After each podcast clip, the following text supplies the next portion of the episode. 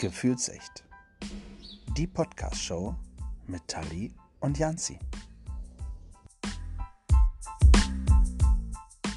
Hallo und willkommen zurück. Hallo Janzi. Hallo Tali. Wir stehen, Live, ne? wir, wir stehen uns äh, face to face, sage ich mal, gegenüber und ich äh, freue mich sehr. Und äh, wir sind heute auf den Spuren der Auswanderer aus Bremerhaven, sage ich jetzt mal. Und gegebenenfalls auch der Einwanderer. Das, das klären wir nochmal, wie wir das am besten hinbekommen. Aber aus, das, wir sind im deutschen Auswandererhaus. So heißt es. Und neben uns steht Magdalena Gerbin.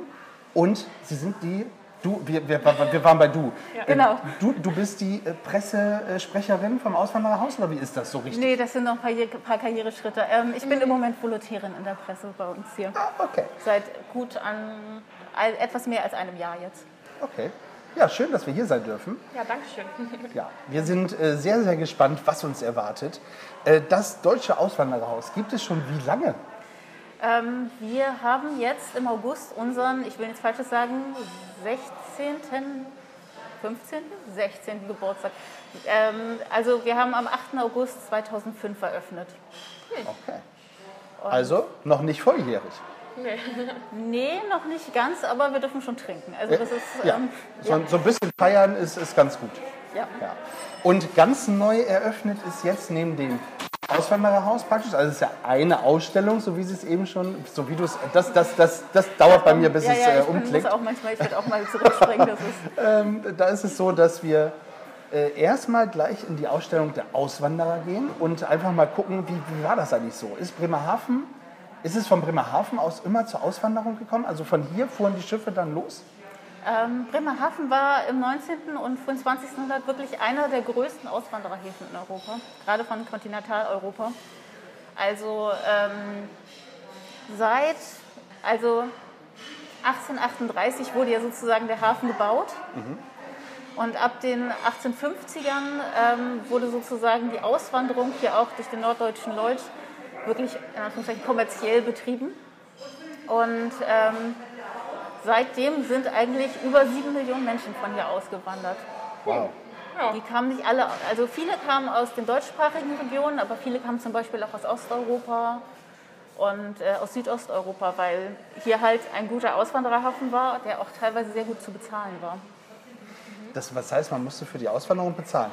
Ja, das kostete natürlich einiges. Also je nachdem, äh, welches Jahrzehnt du dir anschaust, mussten die Leute wirklich, ähm, also ein Ticket kostete ähm, in der Mitte des ach- 19. Jahrhunderts so viel, dass du im Endeffekt als Facharbeiter ein Jahr komplett sparen musstest.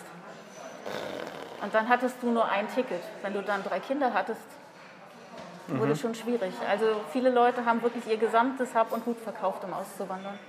Okay.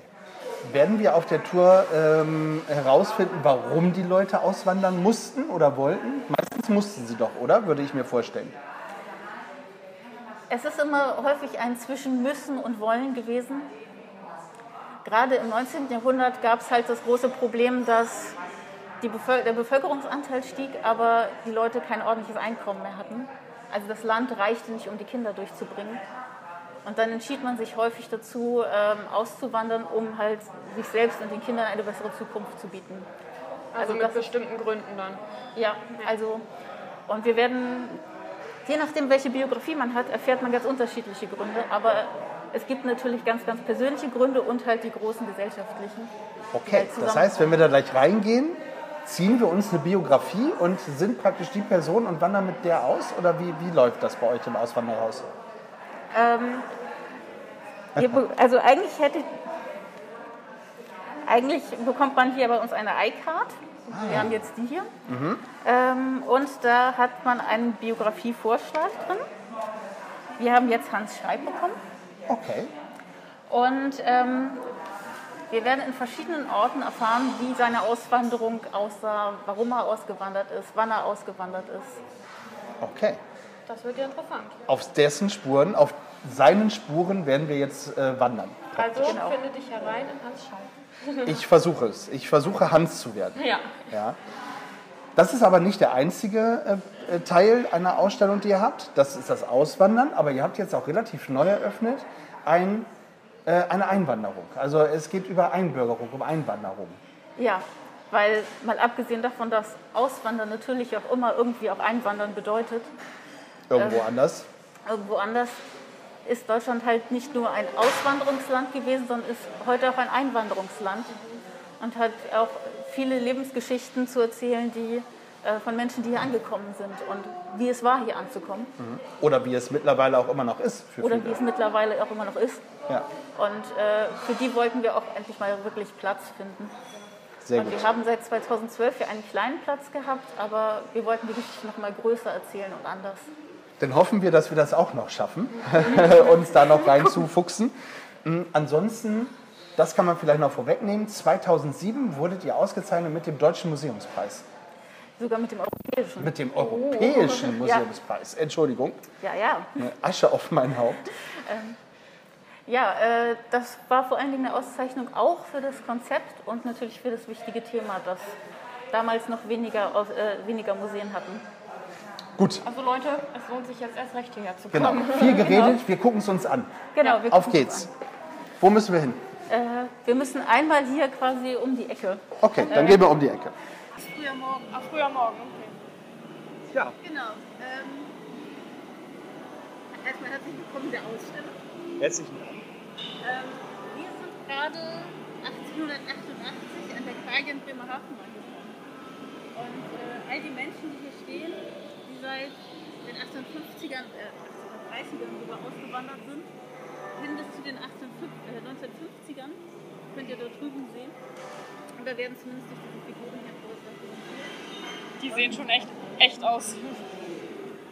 Ja, sind sie wirklich. Äh, also wirklich sehr beeindruckend. Und sie stehen eigentlich für all diese Menschen, die alle gemeinsam hier irgendwann standen und auf ihre Art wohl schon alle Abschied nehmen mussten. Von, von dem alten Leben, der alten Heimat und dem, was sie kannten. Man muss, man muss den HörerInnen vielleicht mal sagen, dass wir hier äh, im, im Hafen stehen vor einem Riesenschiff.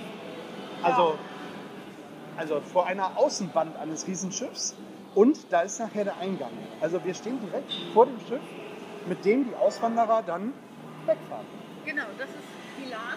Die ist quasi letztes Jahr, da wir 1888 haben, die ist quasi letztes Jahr vor, ähm, Stapel gegangen und bringt seitdem viele hunderte Auswanderer jedes Jahr über den Atlantik. Genau, und diese La die Lahn werden wir dann später auch betreten. Das, Ah, okay. Also das machen wir jetzt noch nicht, sondern sondern äh, wir gehen jetzt erstmal in die Galerie der 7 Millionen. Und da lernen wir Hans Scheib das erste Mal. dann, Ja, dann gucken wir mal, ob wir Hans finden. Auf zu Hand. Hier steht alles voll mit Fässern, also wie das wirklich damals war. Und zu Wagen. Ja. Also der ganze Proviant mit Sauerkraut und Schiffsbroten und so weiter. Muss ja alles mit an Bord. Muss alles mit an Bord. Ja, wie lange fährt man mit so einem Schiff? Oder hören wir das nachher noch? Das kann ich euch oben auch noch mal Okay. erzählen. Aber mit der Lahn braucht es etwas mehr als anderthalb Wochen über den Atlantik. Bis nach Australien schon gut drei Wochen. Okay, also die sind nicht nur nach Amerika äh, ausgewandert, sondern auch Australien und ähnliches. Ähm, wir haben auch Geschichten von Menschen, die zum Beispiel nach Australien oder nach Südamerika ausgewandert sind. Ah, okay. Galerie der 7 Millionen. Das sieht aus wie eine Bibliothek. Ja. Also an dieser großen Archivwand könnt ihr über 2000 Namen entdecken von Menschen, die alle ausgewandert sind. Von ganz unterschiedlichen. Oh, und auch dann zu unterschiedlichen Zeiten. Genau, wir haben äh, lange nur aus dem 19. Jahrhundert und 20. Jahrhundert erzählt. Aber jetzt haben wir, um sozusagen die große Geschichte des Auswanderns zu erzählen, jetzt schon bei 1683 angefangen. Seit neuestem. Weil ähm, da die Zeit beginnt, wo deutschsprachige Menschen in die USA auswandern. Okay. Und das heißt, wenn ähm, wir jetzt die Identity Card von Hans nehmen, dann können wir die jetzt hier irgendwo ranhalten und gucken, ob wir ihn finden. Wir haben sogar eine Vitrine für ihn. Wir müssen nur seine Vitrine finden. Ah, okay. Und Hans ist 1940 ausgewandert. Also müssen wir zu 1940. Deswegen müssen wir den, die Vitrine für 1940 finden. 1940 ausgewandert, das heißt, Oder? er wird Ha, Fehler. 1960 ist er ausgegangen. 1916 oder 1960. 60. Er, Okay. ist, er ist Jahrgang 1940. Ah, alles Er klar. ist Das heißt, er 21. könnte noch leben reinkommen. Ich Ja. weiß es ehrlich gesagt gerade nicht. Ja, rein theoretisch. Also Rein es theoretisch könnte er leben. rausfinden. Okay, das heißt, ich, 1940 wäre ja relativ typisch gewesen, Vorsicht Tali, äh, relativ typisch gewesen, das wäre wahrscheinlich ein Kriegsflüchtling gewesen. 1960 eher nicht. 1940 war es schon schwierig von hier aus mit dem Schiff überhaupt das Land zu verlassen. Okay. Auch aufgrund des Seekrieges. Aber auch weil äh, die Grenzen naheliegenderweise dann entsprechend bewacht waren. Ähm, die meisten Menschen, die es noch aus der Bundesrepublik, nee, Bundesrepublik war es Gott sei Dank, nein, ähm, Aus Deutschland. praktisch. aus Deutschland, ja, äh, die es damals aus Deutschland noch geschafft haben, ähm, die sind 38, 39 noch so knapp weggekommen. Da haben wir auch ein paar Biografien. Ähm, aber 1940 war schon sehr schwierig, noch das Land zu verlassen. Okay. Ja, hast du schon 1960 gefunden, Tali? an die letzte Wand. Ah, okay. Hier. Genau, Schatten. Und Hans Geschichte können wir im Endeffekt hören, indem wir unsere iCard an diese schöne Fläche legen und uns seine Geschichte anhören. Okay. Und Man hat hier, das muss man auch noch mal kurz erklären, man hat hier praktisch äh, so, ein, so ein altes äh, Telefon praktisch, mehr oder weniger, ne, wo man äh, reingesprochen hat, beziehungsweise eig- eigentlich hat man gehört. So, pass mal auf, ich versuche das mal an meinem Mikro zu halten. Oh, der wollte nach Kanada, Ah, nach Quebec. nach Quebec. Quebec, Quebec, Quebec. Ja.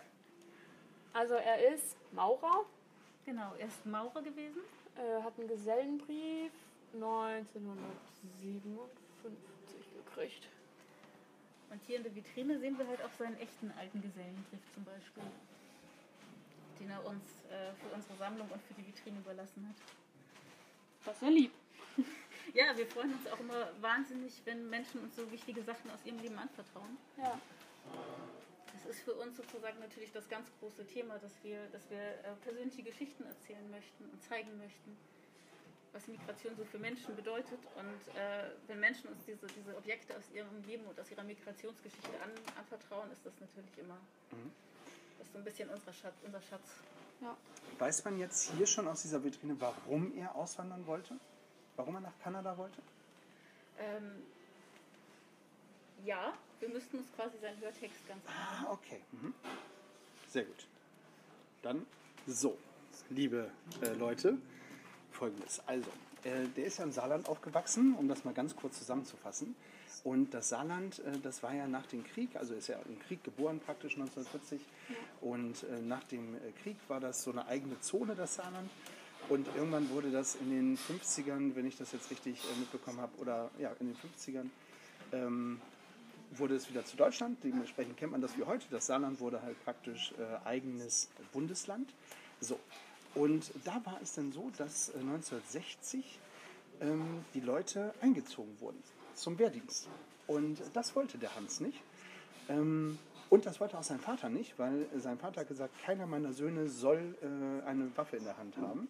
Ja, aus diesen Kriegserinnerungen und so. Ähm, und dementsprechend ist es so, dass er dann gesagt hat, dann wandere ich aus. Das war der Hintergrund. So. Hat er gesagt, wie alt er bei der Auswanderung war? Äh, wenn er 40 äh, geboren Ja, ist. 20, aber Ja. vielleicht war er noch 19 oder so. Ja, ja, ja, so, also nee, das hat er jetzt nicht gesagt, aber das war so, so die Richtung. Ja, also, Traditionell war es damals so, sobald du deine Ausbildung beendet hattest, wurdest du quasi zum Wehrdienst eingezogen. Ja. Okay. Deswegen gingen manche sozusagen nach dem Abitur mit 18 vor, der, vor dem Studium und andere dann halt nach der Ausbildung. Und das war ja meistens so 20, 21. Ja, okay. Ja. okay. Gut. Ja. Krass. Okay, vom Wehrdienst äh, geflüchtet, mehr oder weniger. Aber ein weiterer Grund, warum man auswandert. Ja, Hier. ver verständlicherweise. Ich hatte noch das Glück, dass ich äh, verweigern durfte. Ja, und habe mich dann ähm, acht Jahre dem Roten Kreuz verpflichtet. Ja, genau. Also es, mit acht Jahren fing es an, also sozusagen. Und es waren dann nachher tatsächlich nur äh, sechs Jahre, äh, die ich äh, machen musste. Aber die Chance hatte er noch nicht. Also da scheint es keinen Kriegsdienst verweigern zu, gegeben zu haben zu der Zeit. Es war schon möglich. Mein Vater ist ja die Generation. Mhm. Naja, mein Vater ist nochmal naja, noch mal neun Jahre jünger als er, aber ähm, du musstest halt unfassbar viel Papierkram machen, um überhaupt irgendwie zu verweigern. Und dich auch nochmal für so ein Gremium irgendwie vorsprechen. So, Ich weiß nicht, ob du das auch noch Mhm. musstest. Musste ich auch, ja. Und äh, mein Vater hat deswegen auch gesagt, lieber Wehrdienst. Also bei meinem Vater war das so, der wurde ausgemustert quasi. Sein älterer Bruder auch und weil die beiden ausgemustert wurden, musste sein jüngerer Bruder dann rein. Also dem blieb nichts anderes übrig. Oh, Ja. Ist echt? Ja. Aber ich dachte, Ausmusterung ist so ein, fällt uns vom Stuhl oder ist, passt von der Größe nicht oder... Ja, also bei meinem Vater war das, weil der von der Lunge her das nicht konnte. Hm? Und sein älterer Bruder hatte auch irgend- irgendwas anderes Arztmäßiges, keine Ahnung. Und weil die beiden halt dann nicht hin durften, wurde dann der dritte quasi eingezogen. Der Ja. Arme. Ja. Das ist ja doof. hm, der hatte dann auch keine Chance mehr. nee. Okay, gut. Okay. Dann gehen wir Super. weiter. Also wir gehen raus aus der Bibliothek. Übrigens kann man hier sehr schön rausgucken auf den neuen Hafen. Ja, das ist ein ganz, ganz wundervoller Blick. Gerade wenn man sich auf der anderen Seite auch nochmal ähm, die Meilensteine, also die große historische Background-Story zum Auswandern anhören möchte.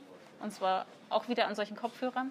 Dann kann man einfach schön rausgucken und Ja, in Ruhe die Informationen anhören. Also man blickt auf den neuen Hafen. Für diejenigen, die- die nicht wissen, wie das aussieht, da gegenüber ist äh, die Strandhalle und der Zoo am Meer. Und, Kommt einfach äh, hierher. Genau, die Weser und kommt einfach hier. Und das Spannende ist, man sieht dann halt quasi auch auf den Ort, an dem die Leute ähm, damals das Schiff betreten haben. Ja. Wie wir es auch gleich machen. Na, auf geht's.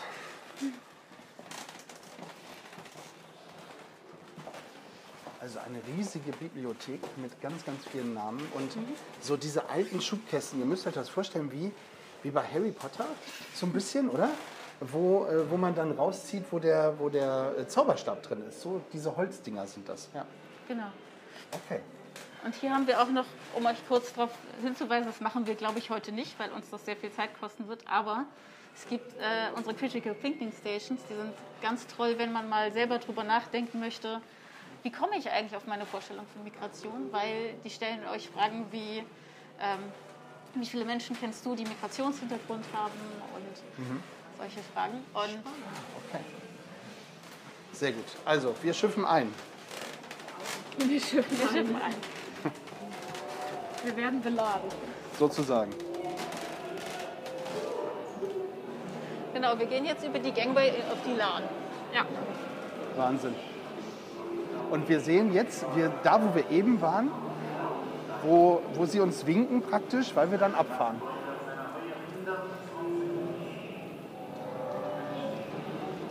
Wow.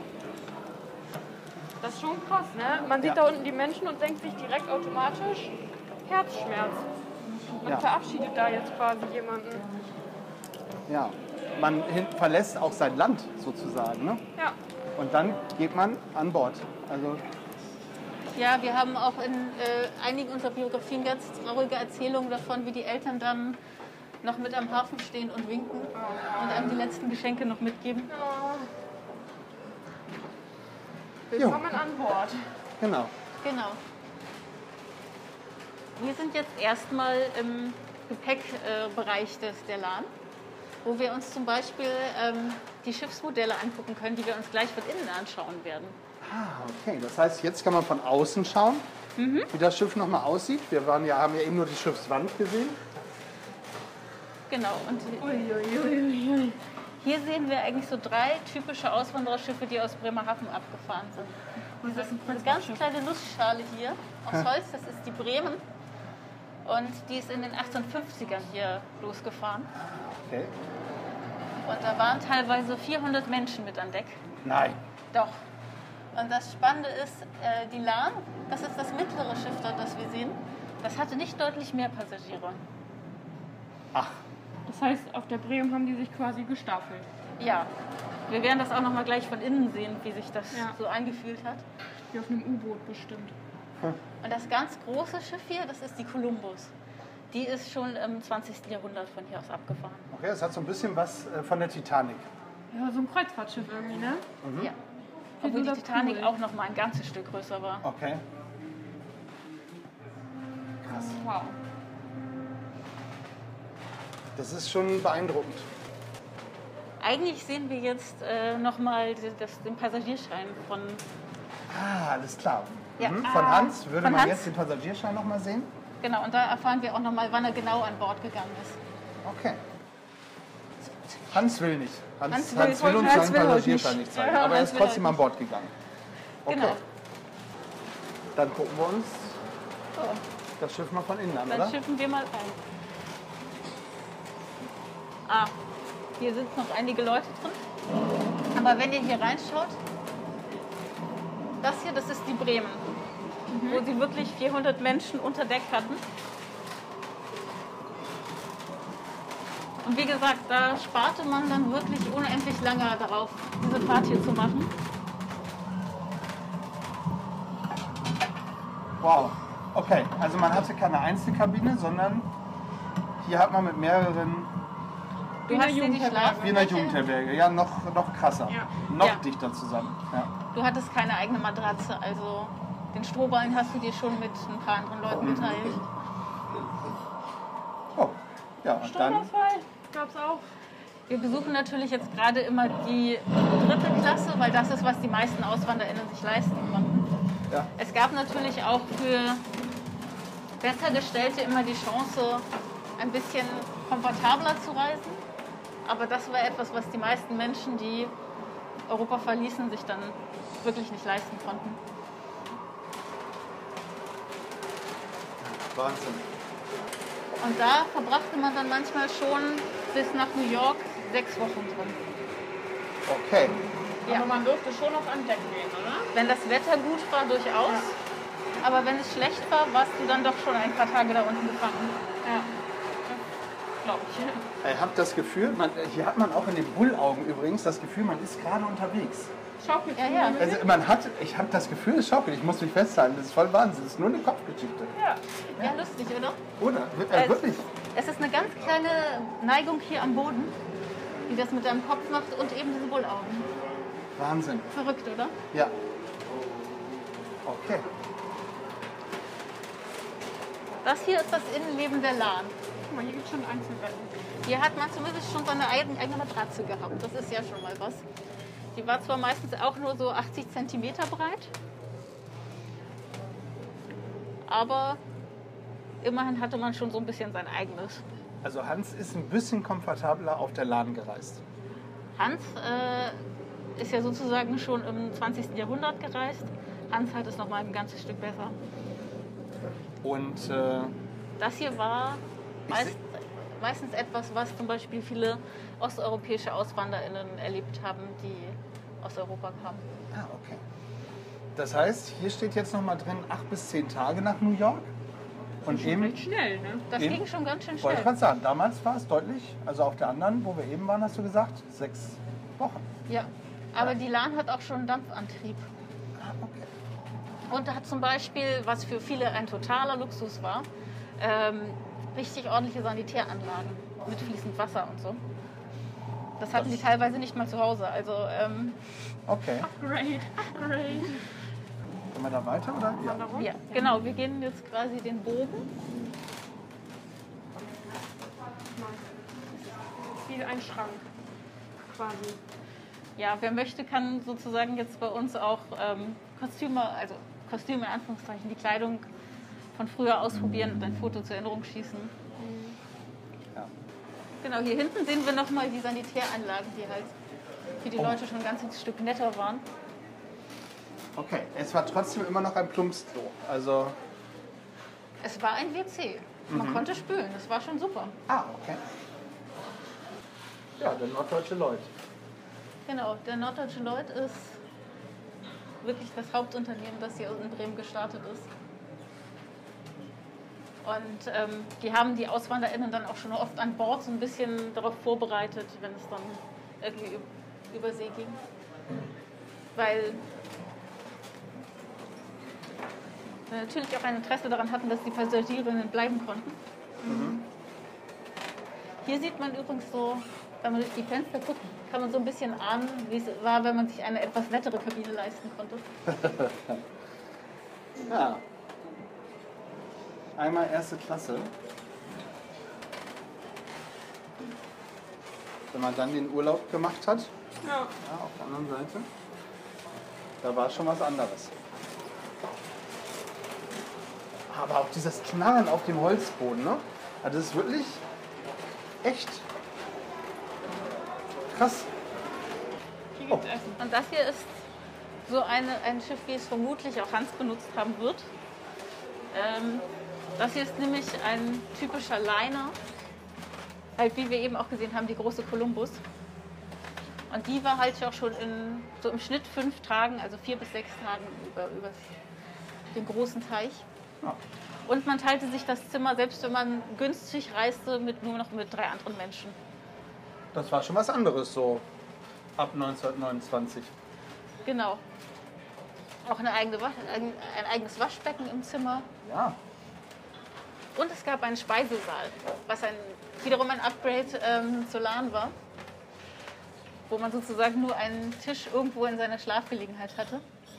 Und hier gab es auch wirklich dreimal täglich was Leckeres zu essen, was Warmes. Weil jetzt hier auf der Columbus gab es zum Beispiel auch schon ähm, Tiefkühlanlagen, wo man frisches Essen transportieren konnte. Okay. Und wieder habe ich das Gefühl, dass wir uns mitten auf See befinden. Also ich werde ja nicht seekrank. so schnell seekrank, aber es ist schon, was ist, was ist Kopf mit dem Kopf macht, ist Wahnsinn. Ja, Okay. ich bin mir immer nicht ganz sicher, ob ich hätte gut darauf essen können selbst, aber Ja. Aber Ich glaube, wenn einem nichts anderes übrig bleibt, ja. oder? Seekrankheit war leider etwas, was man auch auf der, auf der Columbus nicht so ganz loswerden konnte, wenn man dafür anfällig war. So, was ich festgestellt habe, das muss ich mal nebenbei sagen, es sind viele auch, die äh, als Touristen hierher kommen, die ähm, auch aus dem Ausland kommen und hierher kommen, um vielleicht auch zu gucken, wie ihre Vorfahren ähm, dann den Weg genommen haben. Ähm, Habt ihr das oft? wir haben zumindest einen merklichen Anteil an BesucherInnen, die es auch spannend finden, weil sie entweder Angehörige haben, die selber in die neue Welt ausgewandert sind oder äh, die auch selber einfach aus ihrer eigenen Biografie solche Erfahrungen gemacht haben. Und äh, wir haben ja zum Beispiel auch die Familienrecherche. Und wenn du zum Beispiel Vorfahren hast, die ausgewandert sind über Bremen oder auch über andere Orte, aber dann findest du sie besonders leicht bei uns. Dann kannst du sie quasi bei uns am Computer recherchieren und rausfinden, was aus ihnen geworden ist. Ahnenforschung. Ja. Genau.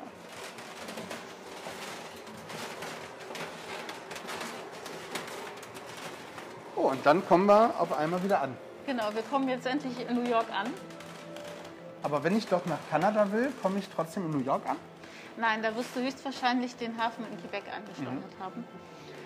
Ähm, wir haben uns, als, als, als das Museum entstanden ist, hat man sich entschieden, äh, dass die Geschichte bis nach New York zu erzählen, Ja. weil ähm, wirklich der größte Prozentteil der Menschen, die sozusagen vom Bremerhaven aus ausgefahren sind, wirklich in New York gelandet sind. Amerika gewesen, ja. Okay. Krass, das heißt, du wusstest, also hast rausgeguckt, du wusstest auf einmal, du kommst in New York. Du hast es eigentlich, wenn du hier warst, hast es gedacht, du hast es geschafft. Nee, Aber- nee? eigentlich nicht. Ah. Jetzt wurde es nämlich eigentlich wirklich dramatisch. Aber wussten die äh, Passagiere das, dass es jetzt dramatisch wurde? Also hat man sie darauf vorbereitet oder hat man, haben die Leute tatsächlich wirklich erst gedacht, jetzt, jetzt bin ich da? Ab den, zumindest ab den 1890ern hatte ja New York dann auch angefangen zu regulieren, wer bei ihnen einwandern durfte. Und zwar über Ellis Island, das ist dir vielleicht ein Begriff. Und da werden wir auch gleich hin müssen. Wir auch. Ähm, und da wirst du nochmal ganz kräftig gemustert, sowohl körperlich als auch geistig, ob du sozusagen fit bist, um einzuwandern. Wenn man rein theoretisch nicht fit wäre, hast du ja eigentlich nur ein One-Way-Ticket. Dann äh, war es üblicherweise so, dass die Schifffahrtsgesellschaften dazu aufgefordert waren, die Personen, die sie rübergebracht haben, auch wieder mit zurückzunehmen. Okay. Also ähm, da gibt es auch ganz, ganz dramatische Geschichten davon, dass zum Beispiel eins von den Kindern der Familie behindert war, also körperlich behindert. Und dann wieder zurückgeschickt wurde, als, einzig, als einzige Person. Äh, weil die anderen sozusagen eingelassen wurden und es naheliegenderweise unverantwortlich gewesen wäre, nachdem man sein gesamtes Geld ausgegeben hat, wieder mit ein, also sozusagen diese ein Einwanderung aufzugeben. Aber das wäre heute zum Glück nicht mehr möglich. Da gibt es die ganzen Menschenrechte. Ja. Also die, die äh, gerade Amerika und auch Kanada ja immer noch sind, was Einwanderung anbelangt, schon extrem.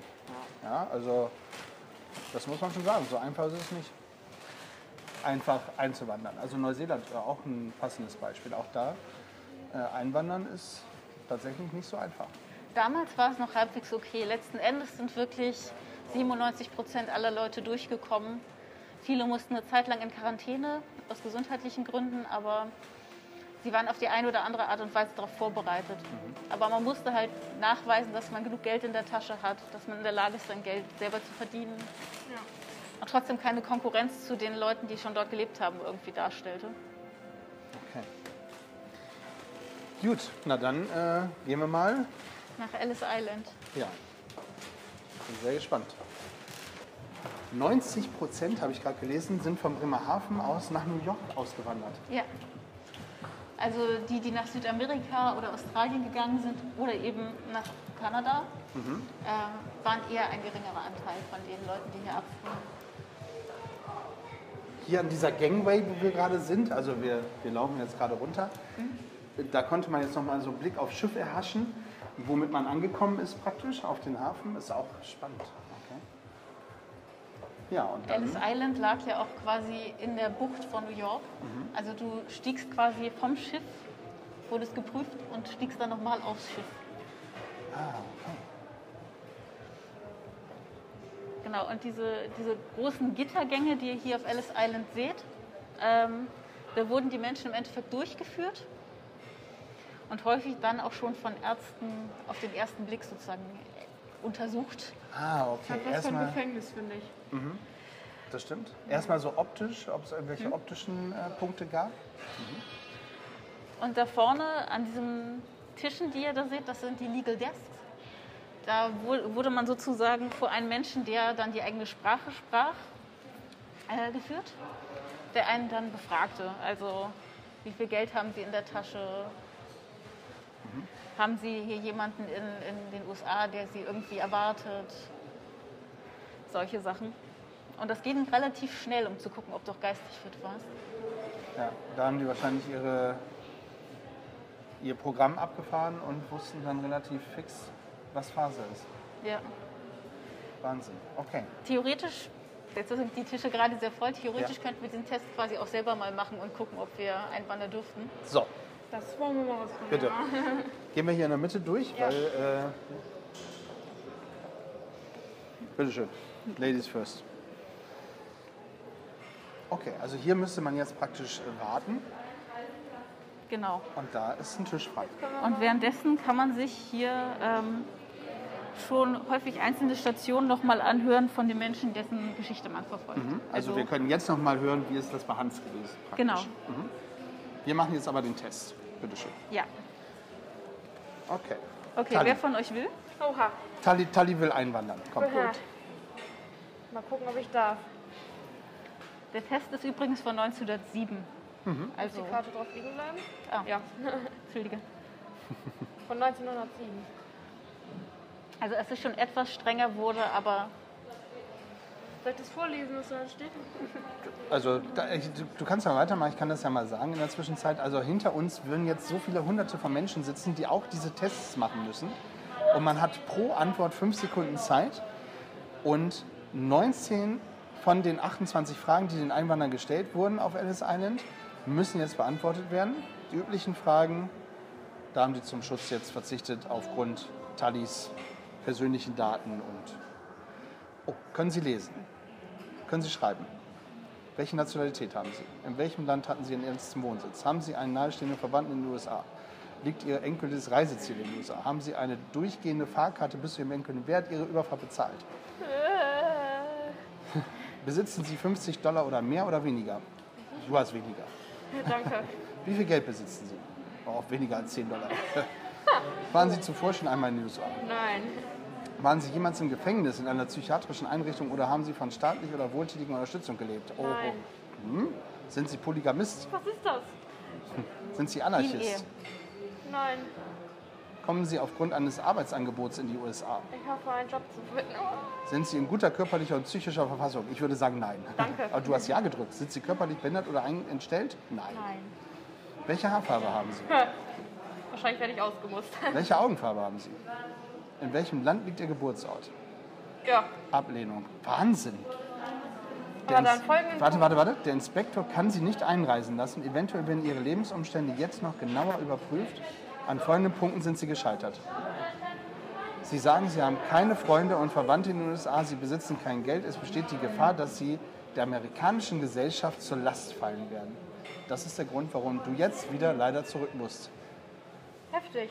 Ja. Krass. Deswegen war es zum Beispiel für die Menschen, die äh, vor, dem, vor den Nazis flohen, auch sehr, sehr wichtig, dass sie Bürgen oder Bekannte in den USA hatten. Äh, einer unserer Auswanderer, äh, Karl Lemle, der ja später ein wichtiger Hollywood-Produzent wurde, ähm, der hat sogar für, ich will nichts Falsches sagen, mehrere hundert Menschen den Bürgen gestellt, den finanziellen Bürgen, um ihnen sozusagen die Einwanderung zu ermöglichen. Das heißt, rein theoretisch, das, das wüssten die ja nicht, die mir jetzt gegenüberstehen würden, um diesen Test zu machen. Hätte man die auch anlügen können? Oder hätten die das gemerkt? Das hätten die vermutlich geprüft. Also hättest du jetzt gesagt, oh, ich habe 500 Dollar in meiner Tasche, dann hätte er gesagt, ja, dann zeigen Sie mal. Und mit den Freunden dann geben sie mir die Adresse so ungefähr wahrscheinlich dann, ne? Im Regelfall solltest du eine Adresse hinterlassen, ja? Okay. Ja, Krass. dann bleibe ich wohl lieber in Deutschland. Ja. Aber wenn du geschickt am Lügen warst, also hier haben wir so ein paar verschiedene Biografien und Geschichten, wer einwandern durfte und wer nicht. Und zum Beispiel ähm, Wilhelm Schleich da drüben äh, hat seinem Namen alle Ehre gemacht und hat sich dann auch wirklich heimlich in die USA selbst einwandern lassen quasi. Ah, okay. Also ähm, der wurde sozusagen zuerst abgelehnt und ist dann illegal ganz klassisch eingewandert. Ah, Das, hat- das hat auch funktioniert. Das hat auch funktioniert, ja. Also nicht immer, man musste geschickt sein, aber ihm ist es dann gelungen. Krass. Wahnsinn. Okay. Naja. Hier, hier steht nochmal, jeder Glockenschlag symbolisiert einen Einwanderer im Jahr 1907. So viele Glockenschläge haben wir jetzt gerade nicht, ne? Das sind jetzt Oh, da. Mhm. alle ähm, keine zehn Sekunden sozusagen. Ich will nichts Falsches sagen, ob Okay, es jetzt doch, sieben oder acht Sekunden sind. Ich weiß nicht, ob ihr das nachher hört, aber okay. Gut, also nehmen wir mal an, ich bin weiter und Hans ist auch weitergekommen. Ja. Also der ja nicht in New York eingewandert ist, sondern in Quebec. Dann gucken wir jetzt mal, wo es weiterhin geht. Oh, Und Im Zweifelsfall Ui. ui, es wird Licht. passieren merkwürdige Dinge bei uns im Museum. Man darf natürlich, egal ähm, ob man jetzt diesen Test bestanden hat oder nicht, in die Ausstellung weitergehen. Aber zum Glück. Wir haben jetzt niemanden hingestellt, der das einem. Ta- Also Tali ist weiter dabei, das ist sehr gut. Natürlich, sie darf trotzdem noch weiter. Ja, hier, Quebec. Ich glaube.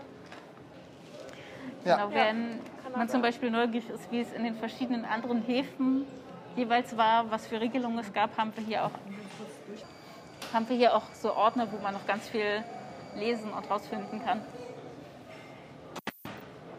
Ja, hier gab es eine Quarantäneinsel. Das hatten die meisten in irgendeiner Art und Weise eingerichtet, weil nach solchen Schifffahrten schnell mal jemand naheliegenderweise krank sein konnte. Okay. Dann, in Anbetracht der Zeit, müssen wir weiter. Genau. Hier könnt ihr übrigens, wenn wir mehr Zeit hätten, auch noch ganz viel von dem Papierkram, den man als Einwanderer so erledigen musste, sehen. Also, wir machen also es diese Tour jetzt. viel zu sehen. Wir machen die jetzt, diese Tour jetzt relativ fix. Das heißt, HörerInnen nimmt äh, die Zeit und kommt selber hierher und macht den Rundgang. Ähm, ihr müsst auf jeden Fall, was hattet ihr vorhin gesagt, 100 Minuten sollte man auf jeden Fall mindestens einplanen. Ne? Also wenn man sich ga- ganz entspannt Zeit nimmt, sollte man schon zwei Stunden rechnen. Lohnt sich aber auch. Auf Ja. jeden Fall. Also es gibt wirklich furchtbar viel zu sehen, was wir jetzt gar nicht so genau angucken können. Von verschiedenen Erinnerungsstücken und äh, ganz vielen persönlichen Geschichten, die man sich natürlich auch noch zusätzlich anhören kann, neben der einen, die man in der Tasche hat. Ah, Hans Scheid. Genau.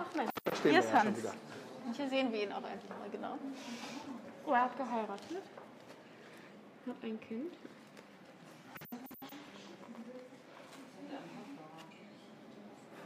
Der lebt immer noch in, äh, in Kanada. Ja. Er hat sogar schon einen Urenkel. Ja. Und das ist äh, die Kelle, die er mitgenommen hat von seiner Ausbildung. Das ist natürlich auch ganz cool, dass er uns die überlassen hat. Wahnsinn. Aber er hat seine eigene Firma. Hans Scheib Construction Limited. Ja. Und er ist im Männerchor in Ottawa. Ja. Und das heißt, er hat halt die Einwanderung geschafft. Er hätte Familie, Freunde oder sonst was da haben können. Ja, 1969 hat er die Einbürgerungsurkunde bekommen. Ja. Also muss man mal überlegen, neun Jahre später, er ist 1960 in Kanada angekommen und neun Jahre später hat er die Einbürgerungsurkunde bekommen. Aber da sind Länder ja meistens häufig nochmal, bevor man eingebürgert wird, nochmal ein Stück strenger. Zumindest im 20. Jahrhundert sind sie relativ streng geworden. Ja, das stimmt. Auch krasse Lampen. Also wer ein Fable für Lampen hat, äh, sollte hier auf jeden Fall herkommen. Ja, unsere Biografien soll so ein bisschen auch die, die Vielseitigkeit der Geschichten und so weiter zeigen. Und das macht man natürlich am besten auch mit, der, mit dem Raum selbst. Absolut. Okay. Okay. Genau. Es gibt hier auch ganz viele Sachen, zu denen man noch ganz viel erzählen konnte, was natürlich naheliegenderweise nicht geht. Das müsst ihr euch selber angucken. Genau. Ja, das können wir euch gar nicht erzählen, was ihr hier alles findet. Wir gehen jetzt ins Ground Central Terminal. Genau, wir kommen jetzt an den Ort, den ganz, ganz viele Ein- und AuswandererInnen in New York natürlich auch frequentiert haben, weil sie häufig ins Landesinnere weiter wollten, nach Chicago oder aufs Land. Und da nahm man ab einem bestimmten Zeitpunkt den Zug. Und äh, deswegen ist es so ein bisschen unser Symbol für Ankommen und ähm, für sozusagen Weiterreisen in dem Ort, an dem man angekommen ist. Also für Das heißt, wir sind jetzt praktisch in New York angekommen am Hauptbahnhof. Genau. Das war schon ein ganz schönes Stück von Ellis Island aus. Also wenn man in Manhattan dann mit dem Schiff ankam, musste man noch äh, sich durchfragen, häufig in einem Land, mit dem man sich nicht gut auskannte. Wahrscheinlich die Sprache auch nicht wirklich gut spricht. Also bis gar nicht. Häufig nur so ein paar Worte, die einem die Verwandten geschickt hatten, zur Anhalt, äh, um irgendwie ein, ein paar Anhaltspunkte zu haben. Zum Glück klappt es irgendwann schon die Straßenbahn. Ja. Aber man muss schon sagen, der Hauptbahnhof sieht sehr edel aus. Naja, Ja. New York weiß schon, äh, wie sie Eindruck machen können. Ne? Der ist Also auch, du, du ähm, kommst an, siehst äh, die Freiheitsstatue vom Schiff aus, ja, und äh, ja, dann kommst du hier rein und denkst, wow, Ja. Er ist halt auch 1913 gebaut worden und das war damals die Hochzeit, in der man ähm, in diesem sehr beeindruckenden, teilweise auch sehr floralen Stil gebaut hat. Und das erhalten sie natürlich bis heute gerne. Ja. Gut, das heißt, wir müssen jetzt mit dem Zug weiter. Auch hier könnt ihr natürlich noch ganz viel hören. Also wenn ihr diese Identity Card äh, nehmt und äh, jeder von euch bekommt ja dann praktisch so eine Identity Card am Eingang. Das heißt, dann könnt ihr wirklich genau nachverfolgen und überall gibt es diese, diese alten Telefonhörer, wo man dann hören kann, wie es mit meiner Person, die ich da, dessen Identity Card ich habe, wie es da weitergeht. Das ist zum Beispiel auch ein ganz großer Schatz von uns, diese große USA-Flagge. Äh, die, die Flagge ähm, kam sozusagen mit einem kleinen Mädchen wieder zurück nach Deutschland. Die Mutter war ausgewandert und der Vater brachte sie quasi wieder zurück zu den Verwandten, ließ sie und die Flagge dort und verschwand. Ach. Ja, Das ist ja auch spannend. das ist so ein bisschen eine tragische Geschichte zu dieser Flagge, aber auch eine vom Hin- und Zurückwandern in die USA. Also wir wissen bis heute nicht, was aus ihrer Mutter geworden ist. Vermutlich ist sie gestorben in den USA. Hm. Aber es ist halt ein ga- ganz, ganz großes Symbol für uns, weil es halt genau diese Es äh, schindet auch Eindruck im Übrigen. Welten. Ja, auch, wir gehen jetzt hier die Treppe runter und gehen praktisch äh, dann an die Informationen, wo die Leute sich dann äh, ihren Zug suchen konnten. Ja, genau. Und da erfahren wir zum Beispiel, wo sich die Menschen niederließen, nachdem sie in den USA angekommen sind.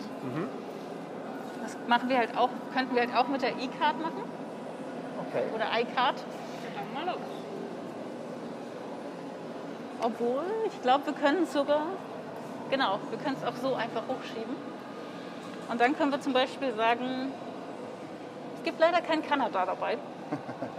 Aber wenn wir in den USA angekommen sind, erfahren wir zum Beispiel, wo sie zentral hingereist sind. Mittlerer Westen.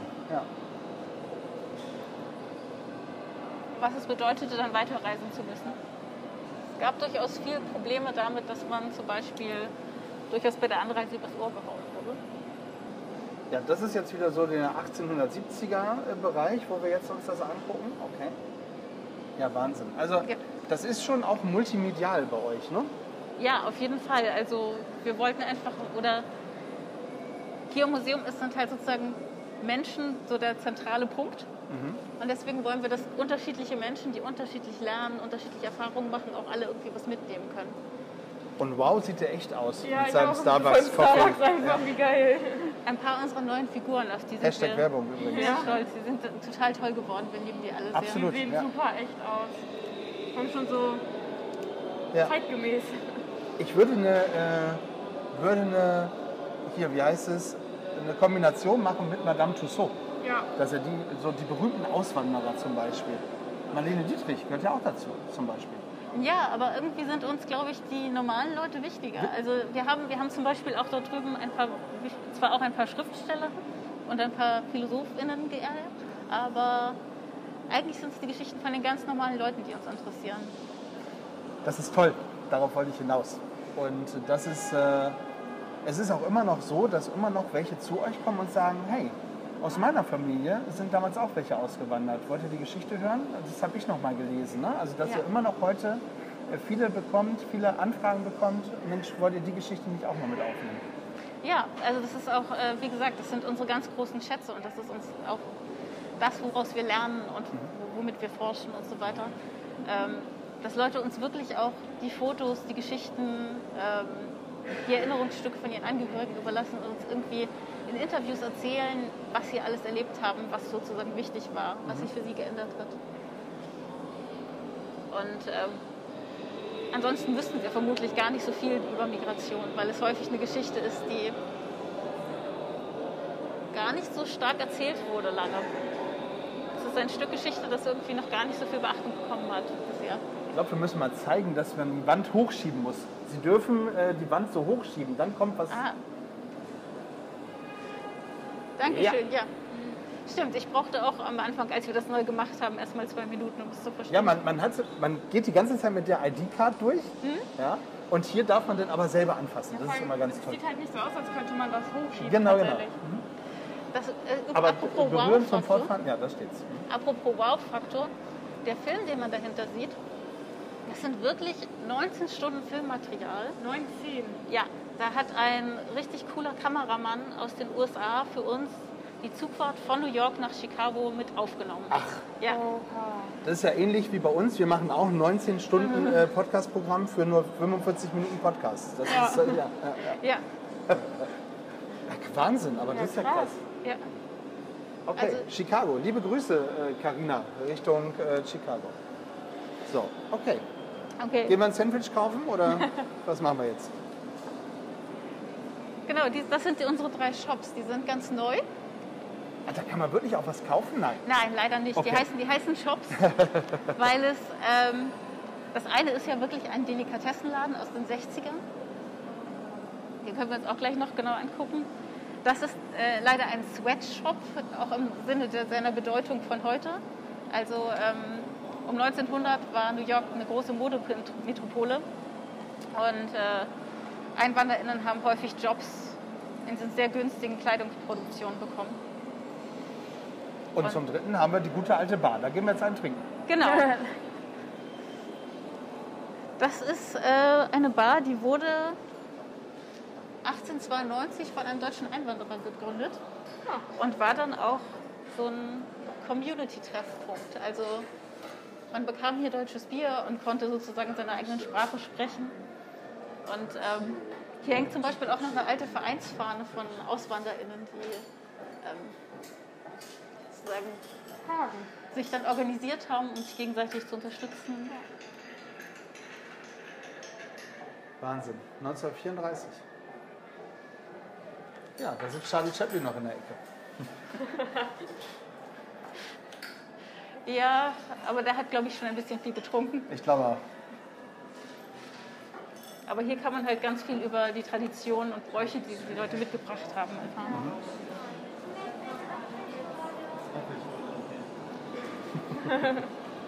Die wollen was kaufen. Ja, der wird gleich ganz enttäuscht sein, dass man da gar nichts trinken kann. Leider.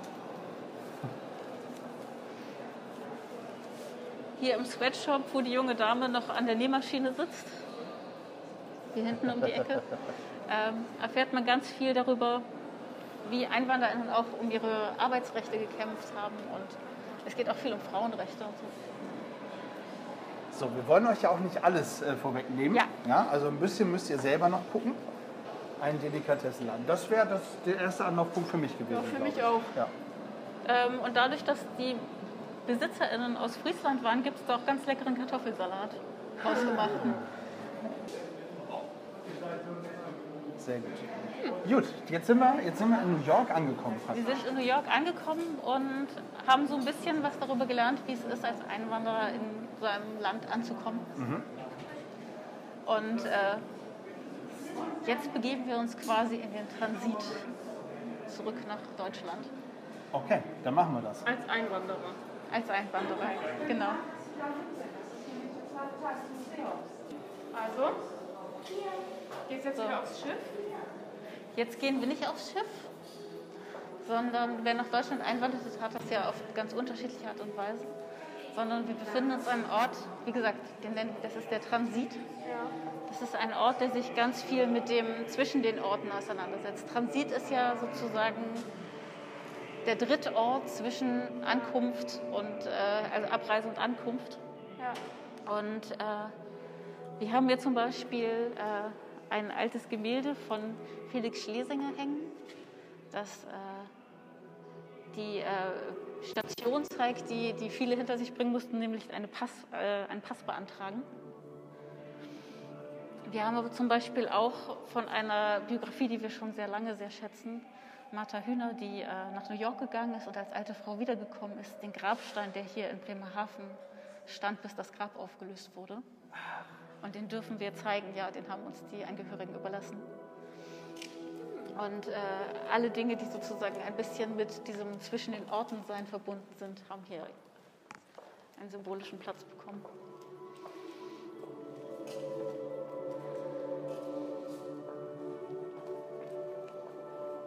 Wahnsinn. Dann gehen wir in den Saal der Debatten, wenn ich Dann das gehen wir jetzt in den. Saal der Debatten, genau. Die Geschichte der Einwanderung ist eine, die erzählen wir nicht mehr chronologisch, sondern die erzählen wir quasi in zwei Teilen.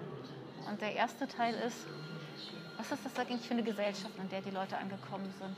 Mit was für Fragen hat sich die Gesellschaft auseinandergesetzt und was hat die Leute insgesamt bewegt? Äh, und welche Fragen bewegen Einwanderungsgesellschaften insgesamt? Und darüber können wir total viel hier lernen. Dazu müssten wir uns eigentlich eine Debatte aussuchen, die uns interessiert. Okay, Und dazu gehen wir da drüben zum, zum runden Tisch. runder Tisch hört sich gut an. Und dann müssen wir überlegen, was für eine Frage interessiert. Ja, Karte drauf liegen lassen.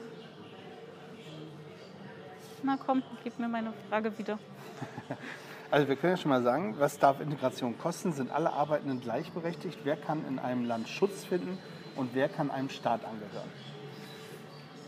Genau, das verweist auf vier Debatten, die wir beispielhaft ausgewählt haben, um zu zeigen, wie sah das eigentlich in der Bundesrepublik aus? Wie wurde es da diskutiert? Weil wir sind quasi in der Bundesrepublik nach ihrer Gründung. Das heißt, wer kann in einem Land zum Beispiel Schutz finden? Genau. Und jetzt fragt uns, sind, wollen wir wirklich der Debatte folgen? Ja. Wollen wir. Und dann sagt er uns, wir sollen zum Stadtteiltreff gehen. Okay. Das ist hier vorne direkt. Das ist ja, wieder an der Bar praktisch. Und hier beim Stadtteiltreff erfahren wir halt ganz viel darüber, wie Leute privat und persönlich mit dem Thema umgegangen sind. Da ist es dann so, dass man wieder so ein ähm, Mikrofon, so sieht es aus praktisch, aber ein Kopfhörer ist es ja schlussendlich, in die, in die Hand nimmt und da hört man dann die Geschichte dazu. Genau, da hört man zum Beispiel die Geschichte, also in diesem Fall, was es bedeutet, äh, während der Asyldebatte in den späten 80ern und frühen 90ern ein Mensch zwischen diesen ganzen, damals ja sehr, sehr emotional aufreibenden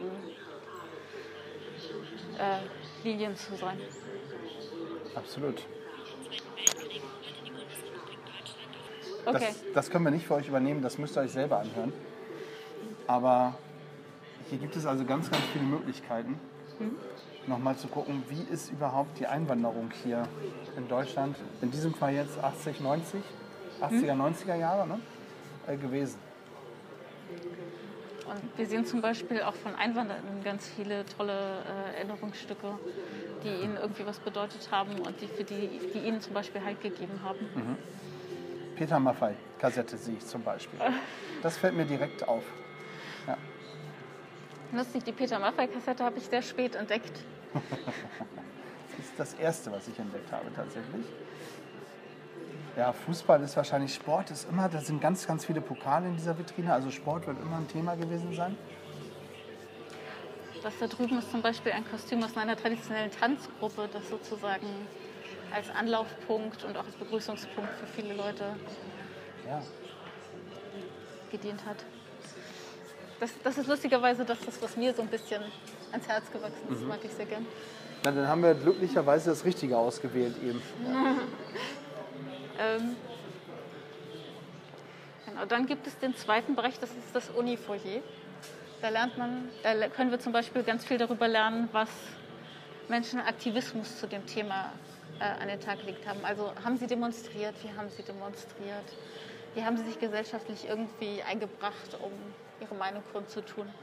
Und deswegen sehen wir da drüben auch äh, eine Demonstrationsgruppe mit Menschen, die sich zu den, ganz, zu den unterschiedlichen Debatten sozusagen geäußert haben. Ja. Ob es damals der Vietnamkrieg war zum Beispiel. Äh, zum Vietnamkrieg weniger. Ah, okay. Ähm, wen wir da sehen, sind sozusagen Menschen, die sich zur Asyldebatte damals geäußert haben, ähm, aber auch ArbeitnehmerInnen aus den 60ern und 70ern, die um ihr Recht gekämpft haben, gleich bezahlt zu werden. Oder auch ähm, da vorne sieht man eine Dame, die zum Beispiel bei den Lichterketten aus den 90ern teilgenommen hat. Stimmt, die Lichterketten. Ja. Also man sieht ganz unterschiedliche Menschen, die sich halt zum Thema Migration irgendwie ganz sichtbar engagiert haben. ja, da bin ich auch extra nach Bremerhaven gefahren und habe an der äh, Lichterkette äh, teilgenommen. Okay. gegen, gegen die. äh, Also es war, man muss das vielleicht damals erzählen. äh, Es wurden äh, zum Beispiel in Rostock äh, Asylheime ähm, angezündet und angesteckt und ähnliches. Und da gab es eben diese Menschenketten unter anderem. Also die gab es ja mehrfach, aber das war zum Beispiel ein, ein Punkt, wo, an den ich mich so erinnern kann. Ja, also wer zum Beispiel was über Rostock-Lichtenhagen oder auch über Mölln erfahren möchte oder auch das Gefühl hat, er sie muss, was ich vernünftig finde, ähm, der, kann auch, der oder die kann auch ganz viel hier bei uns in der Ausstellung darüber lernen. Weil das naheliegenderweise gerade bei der Frage, die wir ausgewählt haben, ein wichtiges Thema war. Ja. Ist halt für viele auch jetzt gerade noch ein wichtiges Thema. Ne? Also überall viel los auf der Welt. Syrien immer noch. Ja. Alle versuchen es irgendwie äh, besser zu haben. Ja. Und kann ich nachvollziehen. Ja. Also wenn man jetzt so überlegt, äh, wenn wir jetzt nochmal bei Hans bleiben und da zurückgucken, ja, er wollte einfach weg, wollte keinen äh, keinen Wehrdienst leisten ja, und ist dann raus woanders. Äh, heute gibt es noch andere Debatten. Ja, ich habe kein Essen, ich habe kein vernünftiges äh, Lebensumfeld. Und äh, die versuchen sich dann irgendwo im schönen Europa, was es ja ist, ja, ähm, dort Fuß zu fassen. Das ist schon Die Frage ist halt immer, und damit wollen wir uns halt auch auseinandersetzen, wie schön ist es eigentlich, wenn man hier ankommt und alle darüber streiten, ob man überhaupt bleiben darf. Und wie schön ist es, wenn man erstmal jahrelang irgendwo in einem riesen Zeltlager, ja, in dem es dann vielleicht auch noch brennt, ähm, äh, bleiben zu müssen, ja, bei, in schlechtesten hygienischen Bedingungen. Deswegen haben wir auch unsere Ausstellung jetzt so gestaltet, um Leuten mehr Wissen und mehr Möglichkeiten zu geben, bei solchen Fragen, die halt auch heute total wichtig sind, irgendwie mehr Informationen zu haben, besser nochmal eine Perspektive entwickeln zu können. Ja. Das war uns sehr wichtig. Deswegen haben wir halt auch, was ich euch eben schon gezeigt habe, diese Critical Thinking, Thinking Stations eingerichtet, um halt genau dazu anzuregen, wie komme ich eigentlich auf die Idee, die ich habe. Und vielleicht kann ich das nochmal anders sehen. Ja.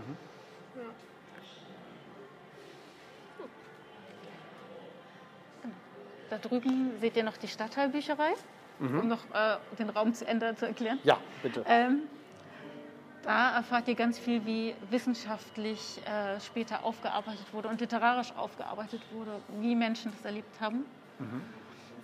Und Da vorne haben wir auch noch die politische Bühne. Vielleicht, wenn wir es auch gleich noch sehen. Ähm, da geht es ganz stark um die politischen Debatten, die wirklich auch im klassischen Sinne parlamentarisch geführt wurden und wie man parlamentarisch damit umgegangen ist mit diesen Fragestellungen. Es ist eine äh, tolle Ausstellung und wie gesagt, wir sind hier jetzt so ein bisschen äh, durchgejagt, ja, ähm, äh, was man eigentlich gar nicht machen darf. Also ich nehme das eigentlich raus, was man nicht machen darf, sondern ihr müsst euch Zeit nehmen, wenn ihr hierher kommt. Ähm, Bremerhaven ist immer eine Reise wert, oder?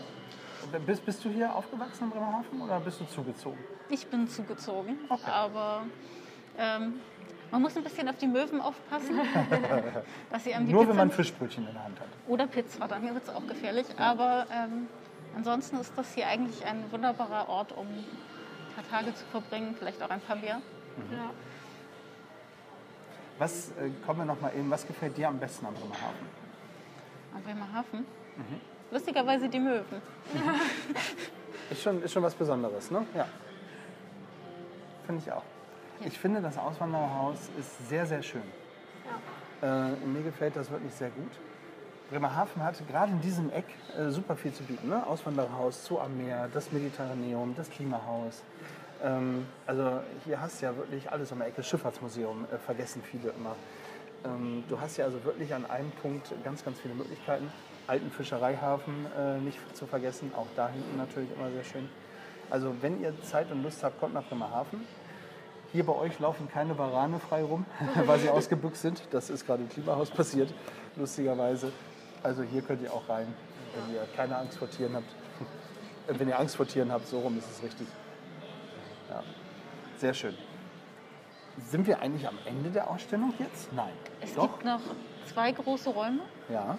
Der ähm, folgende Raum ist der Ort, der quasi das Geschwister, der Geschwisterraum zu dem, in dem wir eben mit den Lampen waren, weil wir dort nochmal die Geschichte von einzelnen EinwanderInnen erfahren und ihre persönlichen Objekte sehen können. Okay. Das machen wir mit euch nicht mehr. Ja. Ähm, wie gesagt, ihr müsst hier selber herkommen. Es ist wirklich beeindruckend. Also gerade so diesen Weg selber zu gehen bei der Auswanderung, ja, und dann nochmal den Weg wieder zurück in die Einwanderung. Hier muss man sich wirklich nochmal ein bisschen mehr Zeit nehmen. Ähm, wenn man interessiert ist an der ganzen Geschichte, vielleicht auch durch, Geschichtsunterricht, Politikunterricht. genau, Ja. oder durch persönliche Erfahrungen, durch die Verwandtschaft oder ähnliches, ja. Vielleicht seid ihr auch äh, immigriert. Ja, auch das ist ja eine Möglichkeit. Oder eure Eltern, eure Vorfahren. Ja. Dann äh, lohnt sich das bei euch. Ihr habt immer, äh, ihr habt immer offen. Gefühlt ja. Also ähm, es gibt ein paar Tage im Jahr, wo wir natürlich uns auch mal Zeit für zu Hause nehmen. Das Aber sei euch gegönnt. Eigentlich kann man jeden Tag des Jahres schauen, ob wir aufhaben. Donnerstags haben wir sogar ein bisschen länger offen. Also meistens haben wir Minimum zwischen 10 und 17 Uhr auf, im Sommer sogar 18 Uhr. Und Donnerstag jetzt immer bis 21 Uhr. Also wer abends noch nach dem Feierabend irgendwie Lust hat, ins Museum zu gehen. Es war früher der lange Donnerstag. immer. Ja, den gibt es bei euch, also ihr haltet Wir den haben am einen Leben langen praktisch. Donnerstag, genau. Ja, gab es früher im Einzelhandel tatsächlich, bevor diese Öffnungszeiten kamen, gab es immer den langen Donnerstag. Konnte man länger einkaufen, dafür seid ihr beide zu jung. Aber das erzähle ich euch mal als der Sack hier. ja, schön, dass ihr das äh, übernommen habt, finde ich gut. Toll.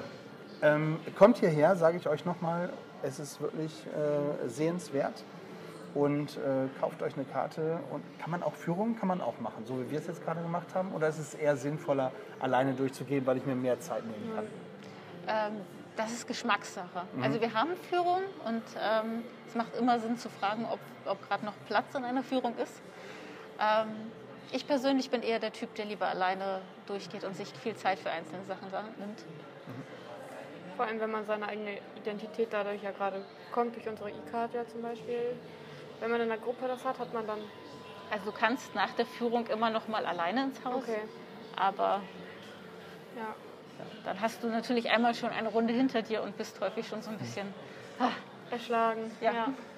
Schön, dass du dir, obwohl du lieber alleine durchs Haus gehst, dir für uns die Zeit genommen hast. Gerne. Ähm, dir lassen wir jetzt nochmal praktisch ein Abschlusswort. Möchtest du den ZuhörerInnen noch irgendetwas sagen? Was kann ich den Zuhörern noch sagen? Kommt vorbei, egal was euer Hintergrund und eure Geschichte ist. Ihr werdet hier Sachen finden, die euch bewegen, interessieren und äh, Menschen und Schicksale kennenlernen, die äh, einen auch nicht mehr loslassen, weil sie einfach so toll und irgendwie total wichtig sind, auch wenn sie nicht in die Geschichtsbücher eingegangen sind in dem Sinne. Sehr schön. Ein schönes Schlusswort.